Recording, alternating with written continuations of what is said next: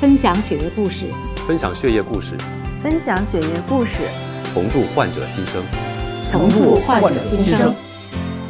血液捐赠，生命的礼物。欢迎您关注我们今天的节目，我是向飞。今天呢，为您请到的是中国红十字会捐献造血干细胞志愿者服务总队和无偿献血志愿者服务总队的总队长唐子文。子文你好，向飞你好。你成为志愿者是从你捐献那天开始算吗？还是说从你登记 HLA 配型那天开始算？啊其实志愿者这个概念应该是从拿到志愿者证书那一刻才开始算。嗯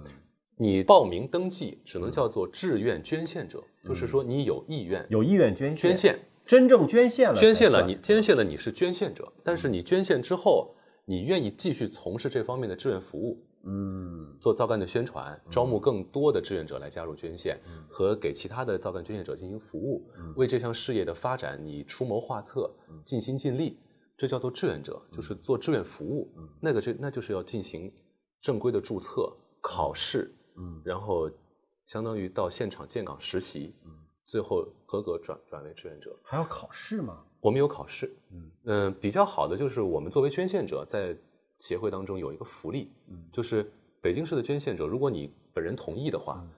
可以成为协会的，就是我们叫公者会员，嗯，就是你会成为一个特殊的公者会员，免试了是吗？呃，免试，因为嗯。你能够捐献，你对这方面知识比较了解，嗯。就是你公者会员。但是你要参加志愿服务的话，嗯你还是要相应的，它有一个考核，还有一个实习建岗的一个过程，嗯。就这么一些过程。而且作为公者会员，还有一个福利，就在我们协会，嗯。每年可以免交会费，因为哦公者会员的这个比例很小。嗯我们北京造办协会现在应该是有，应该是一百九十多个嗯注册的志愿者，公者会员可能就大概占到了五分之一吧，还是六分之一，嗯很小的一个比例。也就是说，你这两千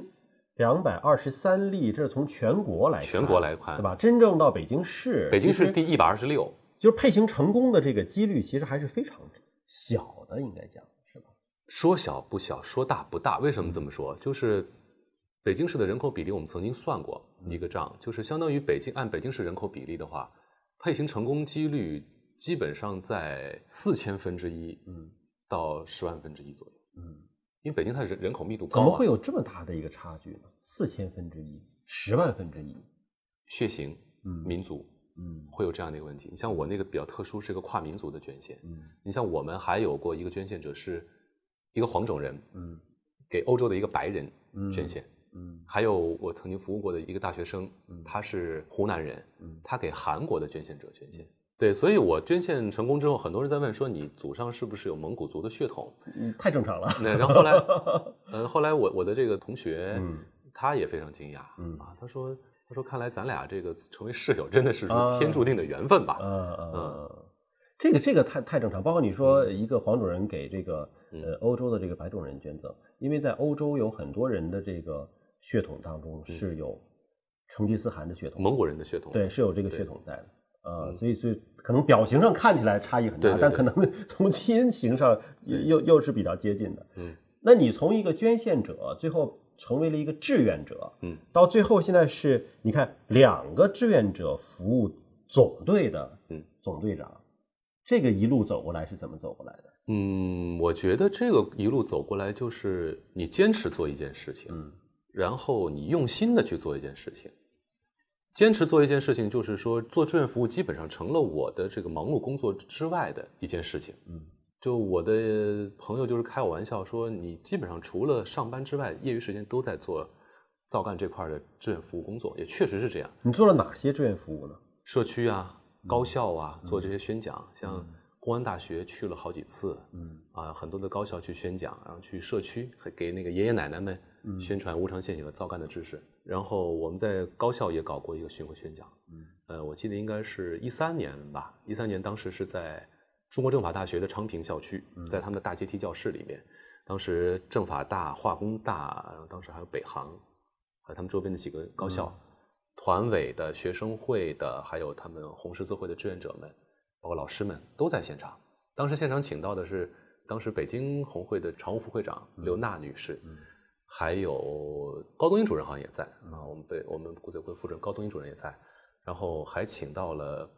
呃全国道德模范，嗯，房山法院的法官丽丽，现在是全国人大代表，嗯，她是两次捐献，给一个患儿，第一次捐献了干细胞，第二次患儿病情复发，又采集了淋巴细胞，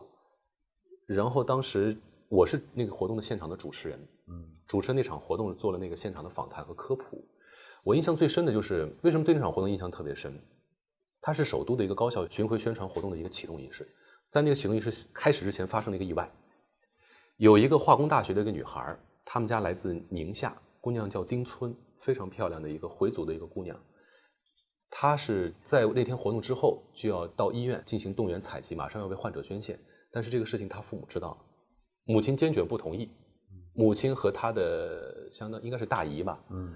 从宁夏老家赶到北京，就是要把姑娘拉回去，嗯，说什么也不让孩子捐献。当时我们搞这个活动的时候，做了很大的工作，说说服家长能够先在我们这个活动现场先坐一会儿，嗯，待一待，然后我们感受一下现场氛，感受一下现场氛围嗯听一下。知道这个情况之后，当时我在现场，我就给丽丽，我就抛了一个问题，我说丽丽，你两次捐献完之后，对你身体有影响吗？他给我一个证明，他说没什么影响。我说你现在孩子还健康吗？他说，他说我因为为了捐献，我曾经推迟了要孩子，但现在我们家儿子三岁了，特别活泼健康，大家可以看照片。他是捐献之后要的孩子，捐献之后，而且是在为了捐献，他推迟了要怀孕。嗯，第二次捐献之后，她怀孕生了一个男孩，特别可爱一个小男孩。说完这段之后，活动一结束，我印象特别深。丁村的妈妈上来拉着我们的手，就说：“说你们放心，我们一定看好丁村，让他完成捐献 从要拉回去变成要看好，要他看好他。”所以我们就觉得，作为捐献者，嗯，你出来现身说法，比任何的宣传都更有说服力。我所以，我们经常调侃我们说，我们是那个就小白鼠，做活体展示。而且这样的一一种说服力，你你会发现，很多的时候，其实家属的反对就是因为不了解。嗯，但是如果对于不了解，你如何去做说服工作，它是需要技巧的。嗯，它是需要站在心理的角度去去换位思考的，需要换取同理心的。它是需要你作为一个科普者和宣传者，你要能够站在对方最关注的点去解决他的疑惑的。嗯，同时如何能说服对方，就是你要拿出证据。那就是案例，那就是活生生的捐献者。所以我后来，我们从成为志愿者之后加入这个团队，也为他，呃我们也策划了很多活动，组织了像去医院的病房当中给孩子们搞儿童节的一些活动，拉着我的同事们给海军总院的患儿我们呃现场表演那个广播剧。后来我们在人民医院搞这样的一些活动，其实更多的就是想让大家看到这样一群群体需要关注，也让人们看到在现场活跃的很多是志愿捐献者。还有就是已经完成捐献的，像我这样的捐献者，其实最有说服力的就是你讲出的所有的感受，而且我觉得这种感受需要真实的让有意愿捐献的人提前知道，不管是说呃你事后对身体你觉得没有任何的影响，嗯，而你这个过程当中可能会有的一些呃酸痛啊，一些类似感冒的症状啊，我觉得要提前的让捐赠的这个意愿意向者要了解清晰。这样他才能够消除自己的疑虑，才能够提前做好充分的心理准备。其实你说的就是我们在整个捐献者捐献采集过程当中的一个志愿服务的细化和标准化的一个问题。曾经在我捐献之后，我看到过在南方周末有个报道，嗯，那位捐献者是我的同行，但是他在南方那座城市捐献的时候，当地的工作人员没有给他前期做那么多的。交代就是说心理建设不够，到医院当中，因为医生啊，他们就是服务于患者和家属会很多，因为患者家属是怀着救家人的心态，所以对于医生来说，他们见多了见惯了，他就往往不会意识到一个无关的捐献者，一个无关的公者来捐献的时候，他可能需要的是更多的关注、关怀啊，需要安慰。因此，在那位我的女同行捐献的时候，她因为不知道，嗯，不了解。所以种种的动员剂的不适反应，采集过程当中遇到的一些一些一些小故障，一些小问题，尽管后面都排除了，但是让他就内心觉得很恐怖。他对他整个捐献过程的描述，就是和我发在微博上的我的整个的动员采集过程的那个日记，完全是相反的一种感受。嗯，哎，相反就会发现，看新闻吧，有传播心理学当时讲，人特别爱看坏消息。嗯。所以就是他的那那篇报道当时出来之后，影响非常大，包括我的同事都会问他说：“说子文看你捐献时候乐呵呵的，他说他怎么会是这样？我说他这个过程当中就是之前的这些一些服务，和一些解释工作，心理的做的不到位，心理的抚慰，心而且理的建设，而且我觉得是这样，还有整个捐献过程中，他不像我，我是可能也是因为自己的呃身份，包括这样的一些私人的关系，嗯，啊，因为我的师兄是捐献者，跟这边工作人员也很熟，然后这家部队医院他们也服务过很多的志愿捐献者，部队医院他们对于这样的行为是特别崇尚的，所以我记得当时所有的这个医护人员都向我们这些捐献者，在我之前有个小女孩，都向我们这些捐献者表达敬意，给我们当时安排的是他们新建的高干病房，嗯，去去做动员和住宿那几天。在我们这我们这整个过程当中，就整个你得到了关怀，得到了安慰，然后你得到了很多的知识。我一进病房的时候，就拿到了四本关于皂苷捐献的书籍，嗯，遗前捐献者的那个写的日记和内心感受，包括一些文章合集。所以对这个事情我是充分了解和感知。捐献前的医生也是在跟我不停的沟通，告知我说，如果出现什么问题，我们会如何解决，如何处理，你需要怎么怎么做。最后我就觉得，那你就充分信任医生，你去配合他完成就可以了。但是我的那位同事可能他和我的境遇不太一样，也就是可能比如说医院的工作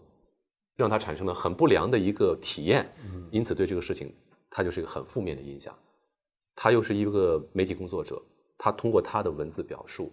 我看来是有很多是属于完全是从我们新闻专业来讲是属于主观情绪的表达，并不是客观事实的技术。但是就公开发表，呃，造成了一定的一个舆论影响吧。所以这也是给我一个警醒。后来我们在做志愿服务的时候，我们也一直强调要如何更好的给捐献者还有捐献者家属做好情感的抚慰，做好心理的辅导，然后做好更多的服务，让他们感受到温暖。我觉得你不同的是，因为你心里很早就埋下了一个种子。杨希作为你心灵里触碰你心灵最软弱那部分的那个人的引路人，嗯呃，所以所以你你可能一直是会有一个非常正面的一个声音在不断的召唤你。但如果是咱们就说假设说嗯就是街头嗯我遇到了采血车了，然后呢我去献血了。同时，哎，不就是多八毫升吗？嗯哎，我其实可能不知道那个事儿是什么，我就多了八毫升了。嗯，那么后期当有人跟我联系说你配型成功的时候，呃，我觉得这个充分告知非常的重要。包括我们今天做这样的一个节目，子文开诚布公的把他的真实的感受和大家分享。那么其实也是希望说，你听了这些分享，你觉得哦，可能会有一些这样的不适的反应，但是你所能够挽救的，嗯是另外一个人的生命。对你依然能够坚定的自己愿意去做这样的事情。嗯那么希望在你充分了解之后，也能够到我们的献血点儿、采血站啊去做这样一个八毫升的 HLA 的一个配型的登记。嗯，在我们中华骨髓库当中，这个信息留在这儿了。那么如果有病人需要配型成功的时候，希望你能够义无反顾地伸出援助之手。而且其实对于造血干细胞捐献这个事情呢，嗯，大家不要把它想得太过夸张。嗯，其实以我这么些年做志愿服务，包括无偿献血的一个体会来讲，其实造血干细胞捐献的整个过程，它相当于一次成分献血。嗯，它和献血小板和单采血浆是一样的，唯一的区别就是造血干细胞需要动员，你多了一个打动员剂的过程。嗯它其实很多的原理和过程是和采成分血一样的，就是无偿献血的这个当中的一部分，嗯一种方式而已。这也就是我们后来在进行相关宣传的时候，我们为什么说更愿意在定期的无偿献血者当中去招募皂苷捐献的志愿者，因为他对成分献血和这块儿他会更了解，而且他有体验了，他有体验了。嗯。然后呢，我们在宣传的时候，在科普知识的时候，也会先从无偿献血讲到成分献血，然后再导入到造血干细胞的一个捐献，就是让他们知道这中间的是相互关联。而且，其实皂苷捐献，如果往大的医学上概念讲，它其实就是成分献血的一部分，也就是说你血液呃，当中无偿献血的一部分。呃，血液当中原有的这个血小板啊、白细胞啊、红细胞啊，又输回给你了，包括血浆，对吧？它提取的是动员剂动员出来的那部分的造血干那是造细胞。造血干细胞，它那叫混悬液当中只有有一些红细胞，嗯有一些血浆，但它是要要保证这个皂苷的一个活力，嗯所以它是个混悬液。嗯那一袋生命种子，曾经我也送过一次，当然距离比较近，从、从这个西三环的这家医院到西三环的那家医院，就就是跨了一个桥。你作为一个志愿者，嗯还要去送这个造血干细胞吗？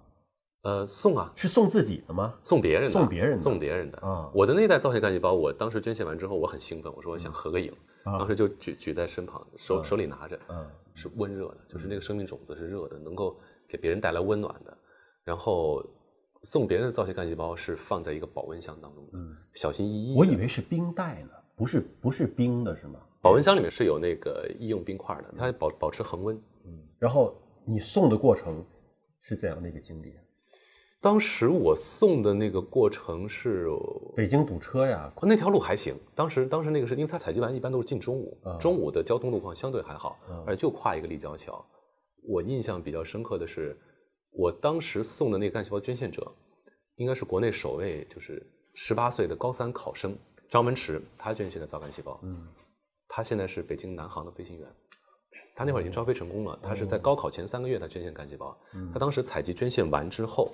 我当时在现场，嗯，他们还有一个 新闻发布会，嗯，然后我和来取干细胞的医院的医生们一起，嗯，拿着这个保温箱，我们上了救护车，然后坐着车直接就从